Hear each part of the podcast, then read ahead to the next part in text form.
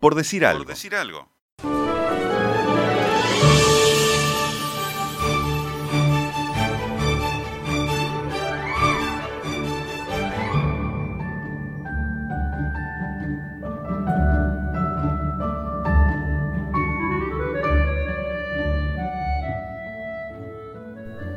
Capítulo 1. El origen. Cuenta la leyenda que en un pequeño poblado del oeste de los Estados Unidos, un 5 de julio de 1985, nacían dos niños. Para, para, para, para. Vamos a contar todo el cuento así porque ¿Eh? es una historia para niños o medio de chiquitita. Me- Y a mí me gustaba es así. un poco mucho, ¿Cómo capaz. está? Entonces lo contamos normal. Dale. Conviene decir siempre que era un pequeño poblado, porque las historias, así como que toman más fuerza cuando decís pequeño poblado. Aunque en realidad Reading, el pueblo en cuestión, tiene cerca de 90.000 personas, lo cual lo asemeja a algo más parecido a la ciudad de Paysandú. De hecho, Paysandú en guaraní quiere decir Reading, es decir que está pronto o pronta. Y pronta estaba Megan Rapinoe, que era una de las niñas que nacía en aquel 5 de julio. Si esto fuese una película o tuviésemos plata para efectos especiales, mostraríamos una imagen de Megan que deje claro que va a ser la reina del fútbol, que va a ganar mundiales, Juegos Olímpicos, a brillar y a ser ejemplo para todos. Pero no, esto es PDA, así que lo escribimos y lo leemos y ustedes se dan por satisfechos. Megan y Rachel podrían haber sido perfectamente parte de una sitcom, esas series americanas donde mucha gente va al estudio a reírse de los chistes para que vos sepas cuándo están pasando las cosas divertidas. Sería, por ejemplo, una sitcom de dos hermanas que van a la universidad y hacen las diabluras clásicas de las mellizas, se cambian los novios cuando se aburren, le hacen picardía a los profesores, se intercambian para dar exámenes. Pero no, no van a ser una sitcom porque rapidito nos vamos a olvidar de Rachel, que capaz que termina en Friends. Opa. Y nos vamos a quedar con Megan. La verdad es que Megan soñaba con ser princesa. No una princesa como las que dibujábamos los nenes de antes, que se quedaban en un castillo esperando a que el príncipe la rescate. Megan era una princesa armada y soñaba con convertirse en una heroína, una princesa guerrera que se enfrentase a las más difíciles misiones y las salvase. Los príncipes de las películas, piensa Megan, son príncipes que van a la guerra y ganan y pierden. o A veces empatan 0 a 0 con Boston River incluso, pero van a la guerra. Primero, Rapinoe los vio a ellos, a los mejores de su época.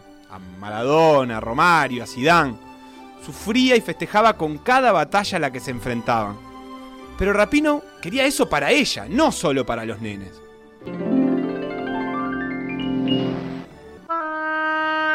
Capítulo 2. En un pueblo así.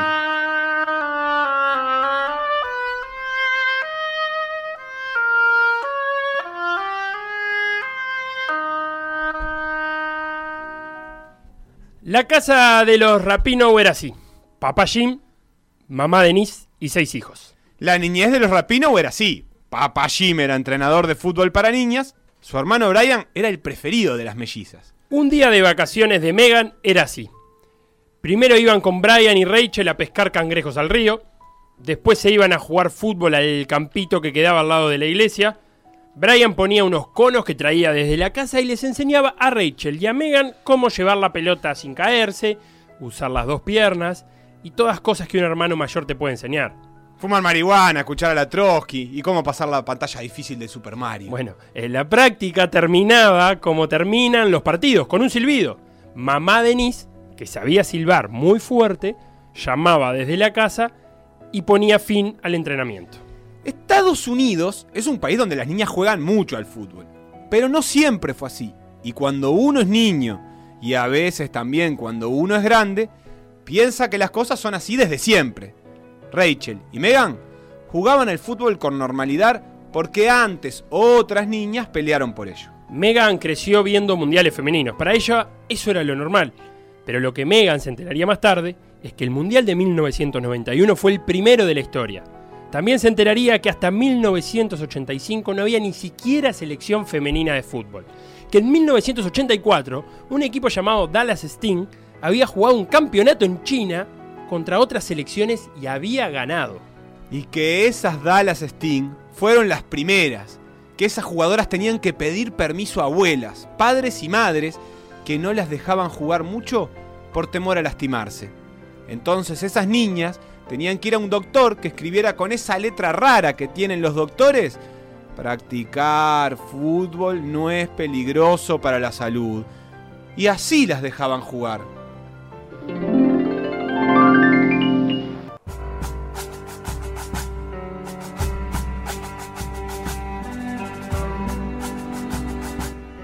Capítulo 3.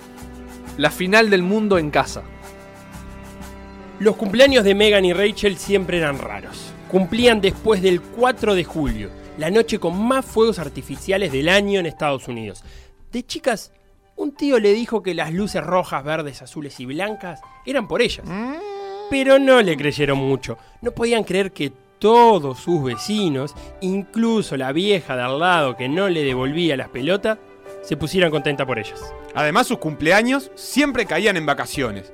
Julio en Estados Unidos es como enero en Uruguay, porque hay una línea que divide el planeta en dos hemisferios. Y a los del norte el verano les toca en julio y en agosto. Es horrible porque terminan el año y no se pueden ir a Punta Colorada en diciembre. El 5 de julio de 1999, Megan cumplía 14 años. Ese año caía un lunes. Pero en vacaciones todos los días son sábados. El domingo 4 había sido una fiesta tremenda. Barbacoa, jardines de casas repletos de vasos de limonadas y árboles que se daban la mano con guirnaldas que llevaban los colores de Estados Unidos. Pero algo interrumpió el mediodía. Megan había apurado su almuerzo para que nadie la molestara a la hora del partido. A las 13.30 jugaban Estados Unidos-Brasil la semifinal del mundo. Era en Palo Alto, a cuatro horas de Reading. Niñas grandes, como quería ser ella, estaban jugando todas vestidas de selección cerquita de su casa.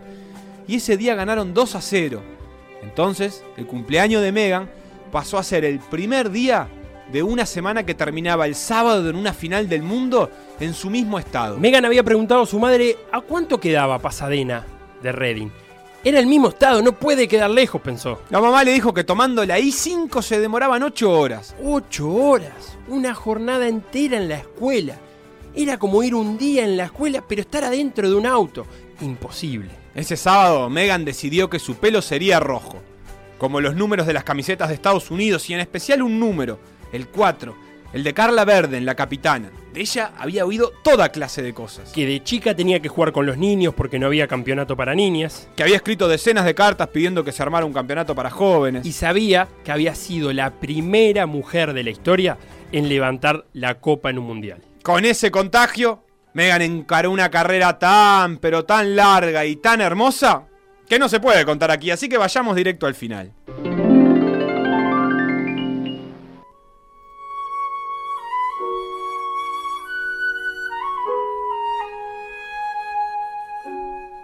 Capítulo 4. El amor. Actualicemos su perfil de Facebook. Megan Rapinoe tiene 31 años. Trabaja en vagancia todo el día, ¿eh? Y en el Seattle Rain Football Club. Vive en El Sillón con mis amores miau miau. Estado de civil soltera. Y así vos entrabas al perfil de Megan y siempre soltera, soltera, soltera. Ojo, tampoco es que Megan no tuviese alguna cosita por ahí. Algunas chicas ya le habían gustado y mucho. Incluso con varias de ellas había subido alguna story de Instagram. ¡Epa! Pero no tanto como le va a gustar la siguiente. Resulta que Megan, que es campeona de muchos torneos, ha recorrido el mundo como siempre, librando sus batallas futbolísticas, ganando en casi todas, está obligada a siempre ir por más. Un día se tuvo que ir a un torneo muy cerquita de acá, en Río de Janeiro. El torneo eran los Juegos Olímpicos, los de 2016. Megan iban con la selección de Estados Unidos como siempre a ganar. Y sí, Se habían jugado cinco Juegos Olímpicos hasta aquel momento y cuatro de ellos los había ganado el equipo de Estados Unidos. Pero Megan va a perder y rápido. En cuartos de final se enfrentan a Suecia, uno de los mejores equipos del mundo, el partido es durísimo. Alex Morgan, una de las mejores de Estados Unidos, comanda al equipo rumbo a la victoria, pero las suecas dan pelea. Tanta pelea dan que llevan el partido a penales y ahí simplemente tienen más puntería. Dejan afuera a las campeonas. Es una de las sorpresas más grandes del torneo. Megan piensa que Río 2016 es definitivamente parte de su cierre, pero el destino le tenía preparado otras cosas. Rapinoe se vuelve a la Villa Olímpica, un lugar donde está lleno de otros atletas que como ella también están compitiendo. Y allí está Su. Su es otra princesa que asaltó cuanto castillo se le puso adelante. Se llenarían libros y libros de cuentos infantiles con las aventuras de ellas. Sus armas están en las manos a diferencia de las que Megan, que son sus pies. Sue es una de las mejores jugadoras de básquet de Estados Unidos y la base de la selección. Ganó tres medallas de oro en los Juegos anteriores y en Río va a ganar la cuarta. Además, ya fue campeona del mundo tres veces y también de la WNBA. Se encuentran de casualidad. A Megan se le revuelve el estómago, pero no como te revuelve el estómago la comida fea de tu mamá, sino de formas lindas. Rapino ve a Su y se olvida que perdieron con Suecia. Va a la tribuna y disfruta del talento con, la- el que Su arrasa a sus rivales. Ya la conocía, obvio, Su es tan famosa como ella. Pero ahora Rapino ve a Su y se enamora. Megan es combativa, Megan es pícara en la cancha y afuera, corre para adelante y alza la voz. Sube cerebral en la cancha y afuera, de perfil bajo y encargada de que todo esté ordenado. Megan la ama adentro y afuera. Como coincide que viven en la misma ciudad, se empiezan a ver más seguido y se vuelven novias. Cuando le cuentan al mundo su amor, a través de Instagram, obvio, se vuelven dos de las heroínas más grandes del movimiento de la diversidad sexual. Y Megan no va a saltar esa bandera nunca.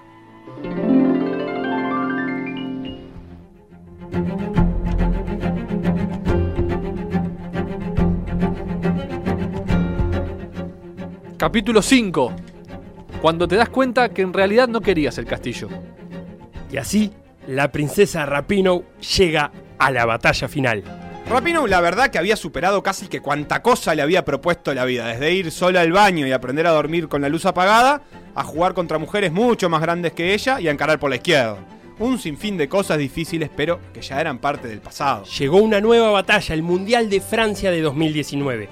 Megan ha sido parte de este equipo de Estados Unidos durante más de 10 años y podría llamarse feliz, pero está a punto de dar un paso adelante para ahora sí realizar su sueño, aunque todavía no lo sabe. Lo que la motivó ahora a ser la mejor fue lo que tenía como enemigo.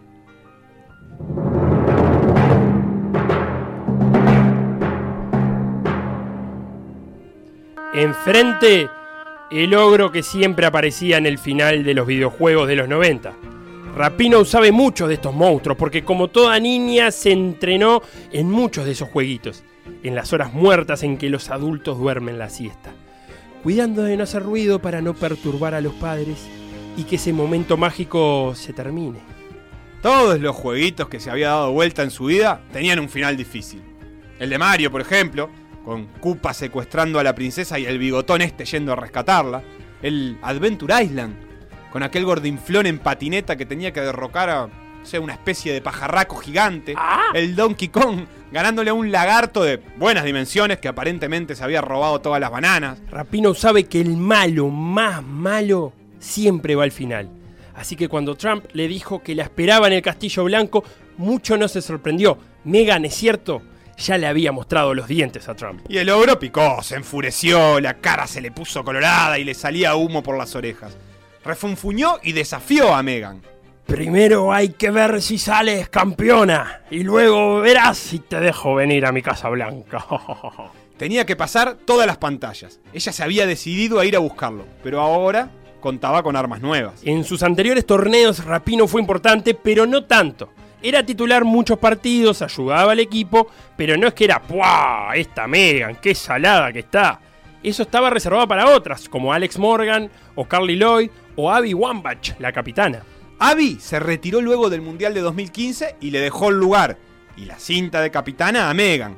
Ahora Megan es la líder de este equipo, con esa cinta verde agua en el brazo, y tiene un enemigo. Ella sabe además que a los malos no se le puede ganar a todos igual. Cada uno tiene sus trucos. Y cuanto más difícil es el monstruo, más difícil son los trucos que hay que hacer para ganarle. Y por eso Megan sabe que tiene que demostrar todo y ser no solo la campeona, sino la mejor. Megan arrolla y Estados Unidos juega a su ritmo. Gana todos los partidos del Mundial.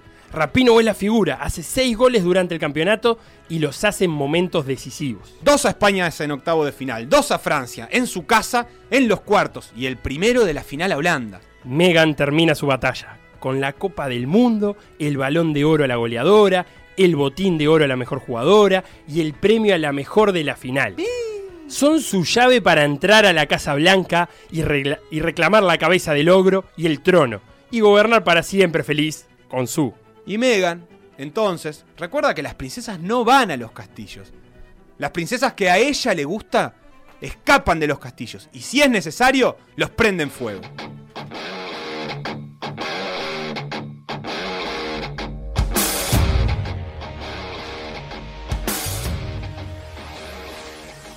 Por decir algo.